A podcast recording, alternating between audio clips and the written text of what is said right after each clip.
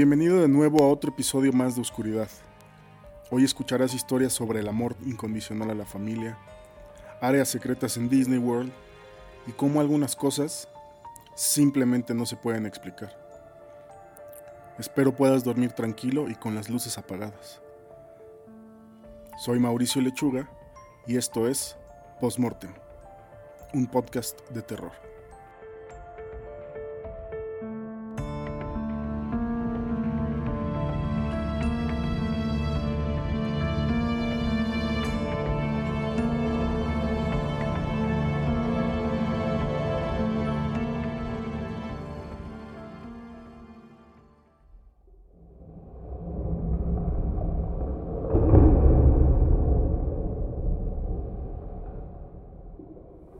Mi abuelo creció en una granja de pollos a las afueras de Cracovia, en Polonia. Falleció hace unos años, a la edad de 82, debido a una forma agresiva de cáncer de estómago. Unos días antes de su muerte, me sentó a su lado en su vieja mecedora y me dijo con su familiar acento polaco. Después de tomar el barco hacia Nueva York, prometí olvidar esta historia. No me volteó a ver mientras me hablaba, simplemente miraba su taza de café negro. Han pasado 70 años y debo decirle a alguien antes de conocer a Dios. Nací en una ciudad pequeña y pintoresca que a pesar de la ocupación nazi todavía funcionaba. Vivíamos en una granja dentro de una pequeña casa con dos dormitorios, mi padre, mi madre y mis hermanos, Igor y Michal. Lamento mucho que nunca hayas conocido a ninguno de ellos. Michal e Igor eran gemelos, idénticos en realidad, y habíamos escuchado rumores de la fascinación nazi con los gemelos idénticos. Esto nos obligó a ser aún más reservados, a pesar de que ya vivíamos en una parte apartada del campo. Para evitar ir a las ciudades más grandes, básicamente comíamos solo pollo y huevos todos los días, además de lo que mi madre pudiera recoger del jardín. Era muy solitario, pero era lo que nos mantenía vivos. Lo que me resultó más difícil fue que yo tenía que dormir en el sótano. Como mis hermanos Michal e Igor eran más pequeños, requerían la atención completa de mis padres. El sótano era frío, tenía solo una pequeña ventana y la luna era la única luz que recibía. Por esto, siempre evitaba bajar hasta estar completamente cansado y exhausto, para no tener que estar ahí despierto. En las noches que no podía dormir, Miraba por la ventana que me permitía ver algo del jardín y del gran pozo de agua que estaba abandonado. Esta era mi actividad todos los días durante esas noches solitarias devastadas por la guerra. En general era aburrido, pero ocasionalmente podía ver a una familia o a un hombre o parejas que se escabullían a través de nuestro jardín hasta la puerta de la casa. Siempre se veían apresurados y asustados. A veces vestían uniformes rotos y llenos de hoyos. Cada vez que veía a alguien, coincidían golpes horribles en la puerta y súplicas para que alguien les abriera, seguido de una discusión entre mis padres sobre si debían dejarlos entrar a la casa. Mi abuelo se acomodó en su silla para continuar contando su historia. Lo que no sabíamos, hijo, bueno, al menos yo, es que vivíamos cerca, muy cerca del campo de concentración de Auschwitz y que esas personas estaban escapando. Y bueno, ¿qué dijo, qué dijo tu padre? ¿Los dejó entrar? Le pregunté yo con impaciencia. No, me dijo. Hubiera sido una sentencia de muerte tanto para ellos como para nosotros. A los nazis no les gustaban los polacos, pero nos toleraban y era más fácil esconder a Michal e Igor que a toda una familia. Mi padre hizo lo necesario para mantenernos con vida. A medida que avanzaba la guerra, menos personas comenzaron a aparecer en medio de la noche. Esa fue la temporada en que nuestros pollos y vegetales comenzaron a desaparecer. Perder nuestro único suministro de alimento no habría sido aceptable. Mi padre sospechaba que se trataba de los fugitivos, por lo que construyó una cerca alrededor de la granja. Pero a pesar de esto, las gallinas continuaron desapareciendo. No encontrábamos los cuerpos, simplemente se esfumaban. Así que una noche decidí quedarme despierto para ver si podía encontrar la respuesta. Luché contra mi cansancio hasta altas horas de la madrugada y a pesar de la pobre iluminación y la lluvia, pude ver lo que parecía ser una figura humana corriendo por el jardín. Corrí arriba para contarle a mi padre. Él salió corriendo con un cuchillo. Era la mejor arma que podíamos pagar. Pero no encontró nada, ni a nadie. Sin embargo, al día siguiente sí encontramos algo. Huellas que salían desde las jaulas de las gallinas hacia el pozo de agua. Habían quedado marcadas en el lodo y eran de pies descalzos. Solo pies, nada de zapatos. Mi padre tuvo compasión del hombre que estaba tratando de encontrar refugio y le dejó una nota indicando que tenía dos días para irse y luego sellaría el pozo. La noche siguiente, tuve la idea de llevar una cobija al hombre, ya que el invierno se acercaba. Esperé a que mis padres se durmieran y me escabullí fuera. Le grité algo amistoso hacia el pozo, indicándole al pobre hombre que mis intenciones eran buenas. Comencé a bajar, aferrándome con mis pies y manos a las estacas que salían de las piedras. Mientras me acercaba al fondo, me llegó un olor absolutamente horrible. Saqué de mi bolsillo la linterna de mi padre para intentar iluminar el hombre. Fue entonces cuando me di cuenta de lo grande que era el pozo. Antes de la guerra se usaba para suministrar agua a toda la ciudad y sus familias, familias que ya no vivían allí. Pero no encontré ningún nombre, solo un agujero. Un hueco en la piedra, donde la pared del pozo se había derrumbado, dejando una especie de grieta de dos metros de ancho y tres metros de profundidad. Adentro de ella no estaba sentado un hombre, sino una familia entera, de la cual solo sobrevivía una criatura similar a un esqueleto. La luz se reflejaba en sus ojos hundidos y su piel gris. Sangre cubría su rostro, los cadáveres de gallina esparcidos por todas partes, un montón de aves en descomposición junto a una mujer y lo que parecía habían sido su hijo e hija, niños que no podían haber tenido más de cinco años. Parecía que llevaban muertos semanas. El hombre, si le podías llamar así, solo miraba la luz. Yo le devolví la mirada, incapaz de romper contacto. No me sentía amenazado ya que carecía de sentimiento alguno. Simplemente se agachó, sin hacer ruido, junto a los cuerpos putrefactos de sus seres queridos y las gallinas, que debieron ser su fuente de agua, ya que la carne no había sido consumida. Era un cascarón vacío, le faltaba todo lo que hace a alguien humano. Debería haberse dado cuenta de que su familia había muerto hace tiempo, pero todavía traía comida para sus cadáveres. No podía aceptarlo. Logré que volteara su mirada cuando iluminé el cadáver de su hija. La miró y se sentó más cerca de ella, continuando su vigilia. Puedes irte, le dije. Abriré la puerta de la cerca para que puedas escapar. Mi padre sellará el pozo por la mañana. Por favor, vete ahora. Mi voz parecía no tener ningún efecto en él. En ese momento, decidí que lo mejor era subir el pozo e irme. Esperaba que el hombre me siguiera y escapara. Cuando comencé mi ascenso, lo iluminé por última vez. ¿Y qué viste, abuelo? le pregunté. Vi una lágrima caer de su ojo. Era un hombre una vez más. Pudo liberarse del engaño después de ver el cuerpo de su hija, que no había podido ver por la oscuridad. Entonces se dio cuenta de que había estado llevando comida no a su familia, sino a cadáveres. Esa noche volvió a llover, pero en la mañana, cuando mi padre regresó a sellar el pozo, no encontré huellas que salieran de él.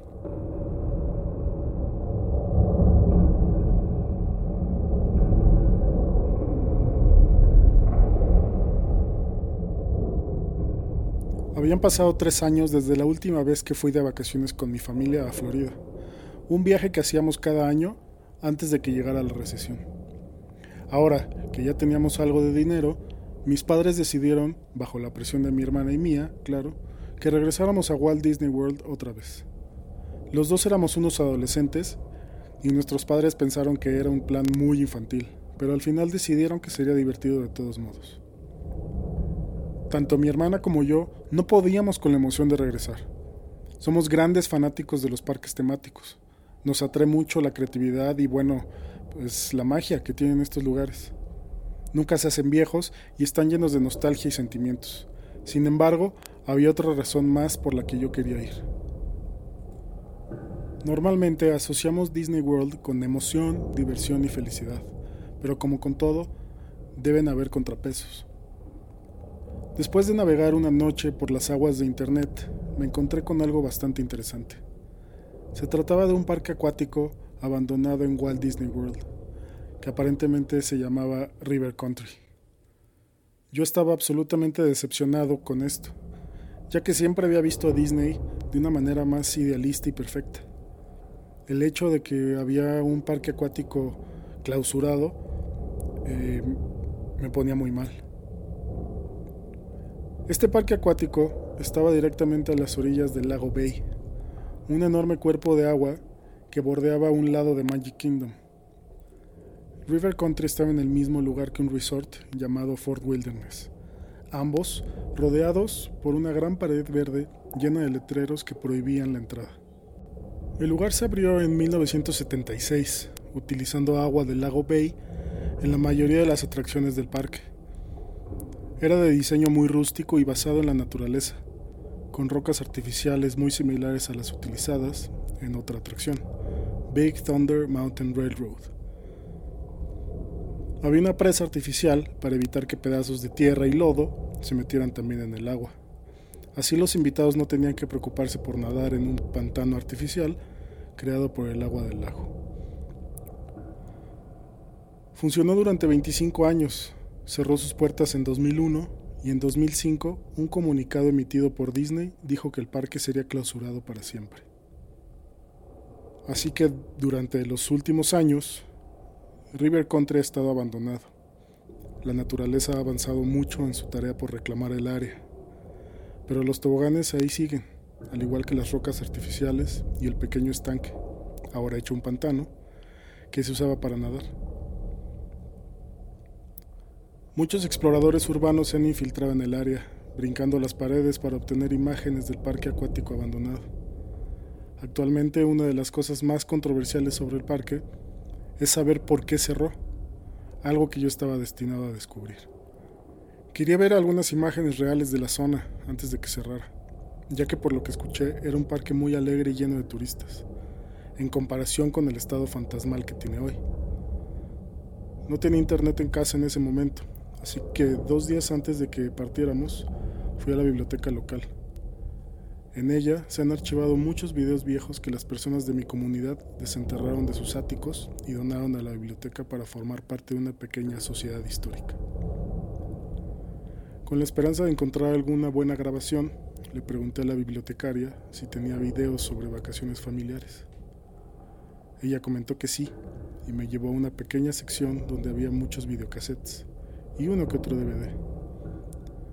Después de unos 30 minutos de búsqueda, Finalmente encontré un cassette con las palabras El viejo pozo para nadar, inscritas en la parte superior. Así se le conocía a River Country durante sus días de gloria, por lo que lo tomé, casi seguro de que era el material que estaba buscando. Le pregunté a la bibliotecaria si podía llevarlo a casa, pero me comentó que los videos históricos tenían que permanecer en la biblioteca. Sin embargo, podía verlo en una pequeña sala de conferencias detrás de la recepción. La amable señora me llevó a la habitación sin ventanas y me senté frente a un televisor. Salió del cuarto y cerró la puerta para que el audio no molestara a los otros usuarios de la biblioteca. Puse el cassette en la videograbadora debajo del televisor y apagué las luces para verlo mejor. Esperaba que la calidad fuera baja de todos modos. Durante aproximadamente medio minuto más o menos, la pantalla era gris y acompañada de un fuerte pitido, típico de los viejos cassettes. De pronto aparecieron imágenes de dos individuos frente a la entrada de River Country. Ambos eran hombres y era muy tarde en la noche ya que nadie más estaba en el parque. Muy pocas de las luces del parque acuático estaban encendidas. En la esquina inferior izquierda de la pantalla se mostraba la fecha 1 de noviembre de 2001. Esto era importante porque el parque acuático cerró para siempre el día siguiente, el 2 de noviembre. Los dos hombres hablaban de cómo les habían negado la entrada al parque por la mañana, ya que habían alcanzado el límite de capacidad. También decían que solo a estas horas de la noche podían burlar la seguridad del parque. Ambos caminaron hacia los toboganes más grandes, que desembocaban directamente en el estanque central, que se alimentaba directamente del lago Bay. Una vez que ambos llegaron a la parte superior, que estaba rodeada por rocas artificiales, uno de ellos se preparó para lanzarse. Los dos se rieron de lo que parecía ser una broma entre ellos y finalmente el que traía la cámara empujó a su amigo. Se escuchó gritar de alegría mientras caía hacia el estanque. El camarógrafo regresó por donde habían subido y cruzó un puente que atravesaba la pequeña laguna. Terminó de regreso en la orilla del estanque, donde se escuchó cómo había llegado su amigo. Y aquí es cuando el video comenzó a, mm, pues, inquietarme un poco. Después de esperar en la orilla durante unos minutos, nadie salió a la superficie. El camarógrafo comenzó a gritar frenéticamente el nombre de su amigo, para después correr y buscar ayuda en el Fort Wilderness Resort. Sin embargo, su camino se detuvo abruptamente en lo que parecía el área para niños. Era un pequeño estanque poco profundo donde escuchó una leve tos. Al instante se dio la vuelta y vio una sombra a unos tres metros detrás de él. Aliviado, el tipo comenzó a acercarse a su amigo, contento de que se encontraba bien, pero nuevamente se detuvo rápidamente. Su amigo caminaba con la cabeza colgando hacia abajo, lentamente hacia él, mientras levantaba la cabeza para mirarlo. El de la cámara comenzó a hiperventilarse, ya que vio las características de la cara de su amigo. Sangre seca y roja le cubría la boca, y algo goteaba de su barbilla. También le faltaba todo el pelo de la cabeza, pero una de las partes más inquietantes de esta imagen era que faltaban pedazos de piel que dejaban ver partes del cráneo y la mandíbula del hombre. Le faltaba el ojo derecho, donde se veía una cuenca vacía. Sentí muchísimas náuseas horribles al ver esto, hasta el punto de tragarme mi propio vómito. Mi corazón se aceleró cuando el miedo comenzó a presentarse en mi cuerpo. A medida que se acercaban los últimos minutos de la película, la horrenda figura murmuró algo, algo que sonó como No hay esperanza bajo el agua. Al escuchar eso, el tipo de la cámara corrió por su vida, jadeando y entrando en pánico durante esta terrible experiencia. Yo quería apagar el televisor y también correr, así que me levanté hacia la puerta que daba a la habitación. Alcancé el pomo de la puerta, pero me detuve. La televisión emitía el sonido de un viejo horno industrial pero en un tono más suave. Este sonido, por alguna razón desconocida, me impidió moverme a ningún lado. Solo podía mirar fijamente la televisión. El camarógrafo seguía corriendo, pero no parecía estar llegando a ningún lugar. Terminó en el gran estanque donde el tobogán había dejado a su amigo. Podía escucharlo sollozar suavemente, temiendo por su vida. De la nada, la cinta comenzó a bajar la velocidad mientras el hombre miraba frenéticamente de lado a lado. El volumen del audio, junto con el sonido del horno, subía a medida que el video se hacía más lento. Con miedo, el camarógrafo se dio la vuelta y al ver a su amigo, gritó. El video se detuvo en ese cuadro, exponiendo la sangre seca y acumulada en toda la cara del hombre. La parte superior de su cráneo ahora estaba completamente expuesta y todavía le faltaba el ojo derecho su boca abierta de par en par y saliendo de ella lo que parecía una combinación de agua y bilis. Esto permaneció fijo en la pantalla durante 10 segundos y después una pantalla en negro con el mensaje La epidemia comienza hoy. En ese momento se fue la luz y me quedé solo en la oscuridad de la sala de conferencias. Tenía tanto terror que no veía nada, ni siquiera la puerta del salón. Comencé a temblar de miedo absoluto. River Country había cerrado debido a esto y era obvio.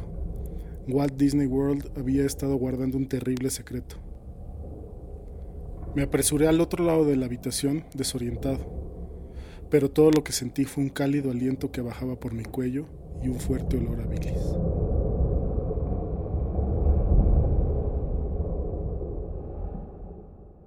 En lo que respecta a anécdotas e historias, esta no es la más terrorífica que te encontrarás. Quiero decir, es acerca de café. ¿Qué tan aterrador puede ser? Aún así, es un poco inquietante. Durante las últimas dos semanas, desde que me mudé aquí básicamente, me levanto todos los días con una jarra de café recién hecho y mi taza favorita llena hasta el borde. Todas las mañanas, la jarra y mi taza me esperan sobre la isla de mi cocina, claramente visibles desde las escaleras mientras bajo para despertar con un poco de cafeína. No suena tan raro, excepto que vivo sola.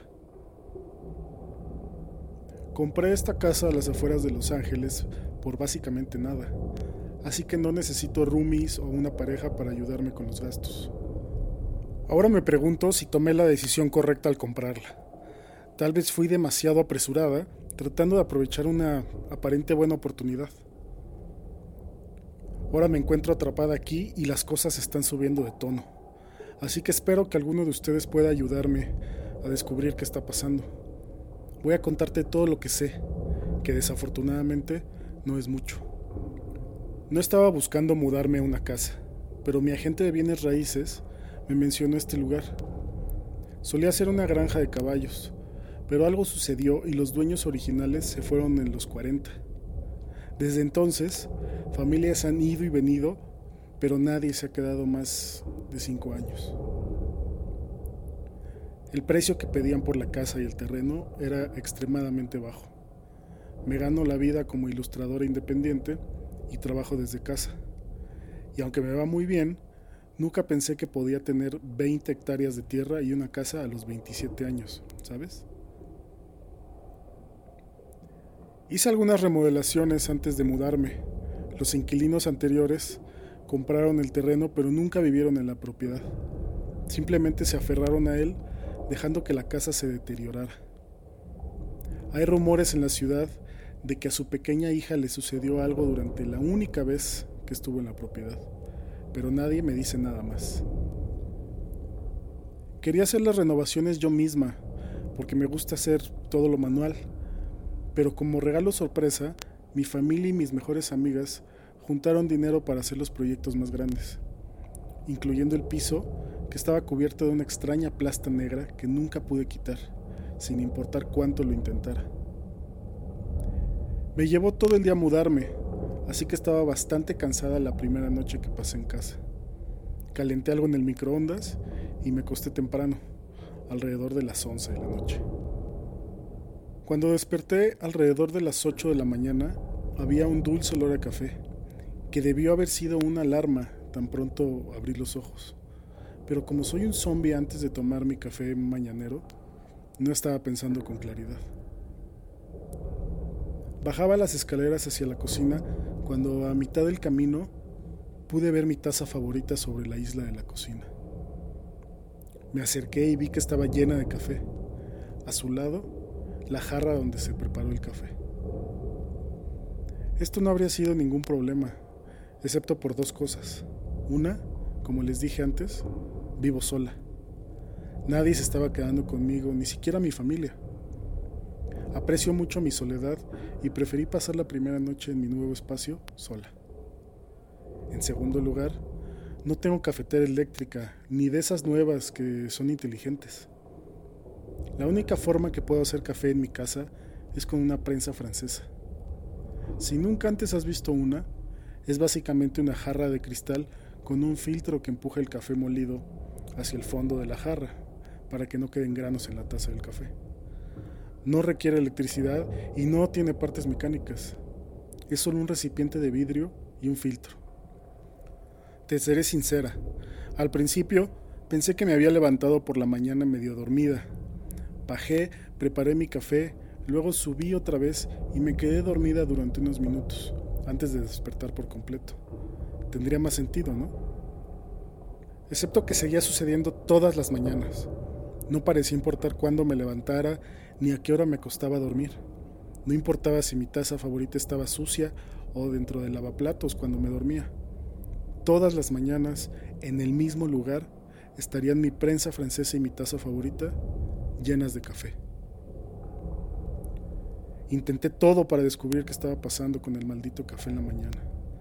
Cambié las cerraduras de mi casa y el café sucedió de nuevo. Les pedí a mis amigos que se quedaran conmigo. El café amanecía servido. Guardé bajo llave la prensa francesa en mi oficina. También había café servido. Entonces, una de mis amigas, Brie, me sugirió usar una cámara para ver qué estaba pasando en la cocina. Al principio no me encantaba la idea. Soy el tipo de persona que preferiría no saber si alguien entraba a mi casa o si hay fantasmas. No quiero saber. Saber solo empeora las cosas. Pero ella insistía tanto que compré una y la instalé. Hasta ayer pude revisar las imágenes porque estaba muy nerviosa, así que Bri me ayudó y las vimos juntas. No hay nada aquí, dijo Bri cuando vimos las imágenes, excepto... ¿Excepto qué? Me interesé cuando dijo esto, pensando que tal vez había atrapado alguna especie de ninja en mi cocina. Escucha, dijo, mientras me entregaba los audífonos que llevaba puestos. Vi la hora marcada en la cámara y decía que eran las 3 de la mañana. Escucha bien, es muy bajo pero definitivamente hay algo. Me acomodé los auriculares y puse atención. Al principio no se escuchaba nada, solo los sonidos de la casa. Entonces, después de unos 20 segundos, pude escucharlo. Era apenas perceptible, pero parecía estar cada vez más cerca. Era una canción de cuna, muy vieja, tarareada por una voz femenina. Tenía un volumen muy bajo. El sonido iba y venía en los audífonos. Ok, suena como una canción de cuna, le dije a Bri. Sí, pero ¿quién la está tarareando? ¿A las 3 de la mañana? ¿Mientras tú duermes? Y mira esto. Tomó la laptop y recorrió el video hasta el final de la grabación, justo antes de que yo despertara. Esto es cinco minutos antes de que te despiertes, me dijo. Mira el mostrador de tu cocina. Cuando instalé la cámara, la coloqué sobre mi refrigerador para poder ver la isla de la cocina, ya que ahí fue donde aparecía pues mi café y la jarra. Todo parecía estar bien y de pronto nada. Solo estática. Fue menos de un segundo, pero después de ese instante, en la cocina apareció mágicamente el café. Dos minutos después, veo en el video cómo bajo a la cocina, tomo la cámara y la apago. Amiga, tienes un fantasma, me dijo Bri, suspirando. Vaya, sabes que esta cámara no puede ser estática, pero hay estática y luego mágicamente hay café. Es un fantasma, tiene que ser. Quizás le respondí. Siempre me han interesado los fantasmas, pero nunca los quise a mi alrededor. Pensar que había uno en mi casa era algo que no quería experimentar.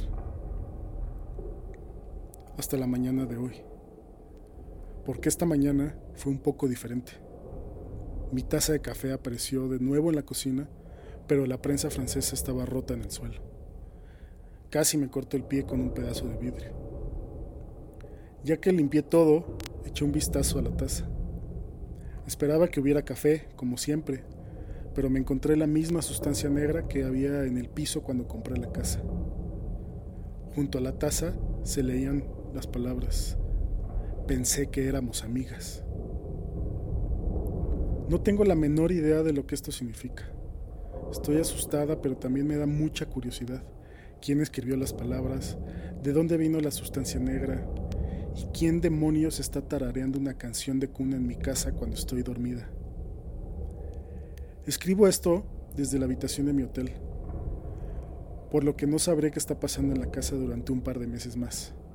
Tengo que trabajar fuera del país con uno de mis clientes, así que lo que sea que pase, no estaría ahí. Aún así, me pregunto si alguno de ustedes tiene alguna sugerencia, respuesta o incluso algún consejo no llegaré a casa hasta principios del próximo año, pero me gustaría tener algún tipo de plan antes de llegar. Mi amiga Bri, por alguna razón, se ofreció como voluntaria para cuidar la casa. Es muy buena investigando cuando cosas suceden, pero espero que lo que sea que esté ocurriendo en casa desaparezca por sí solo. No necesito que mi hogar esté embrujado. Solo quiero que todo sea normal otra vez.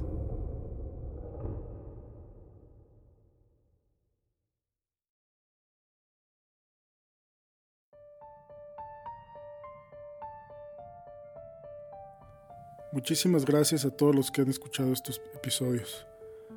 Sin su ayuda este proyecto no seguiría adelante, pero les necesito pedir otro favor. Si pueden, denme una reseña, una valoración, ya sea en Apple Podcast o en Spotify, suscríbanse, compártanlo con sus amigos, con quien pueda resultar interesante. también les recuerdo que pueden seguirme en Twitter, en Morten Podcast y en Instagram también como Morten Podcast. De nuevo, muchas gracias y espero eh, que me escuchen la próxima semana.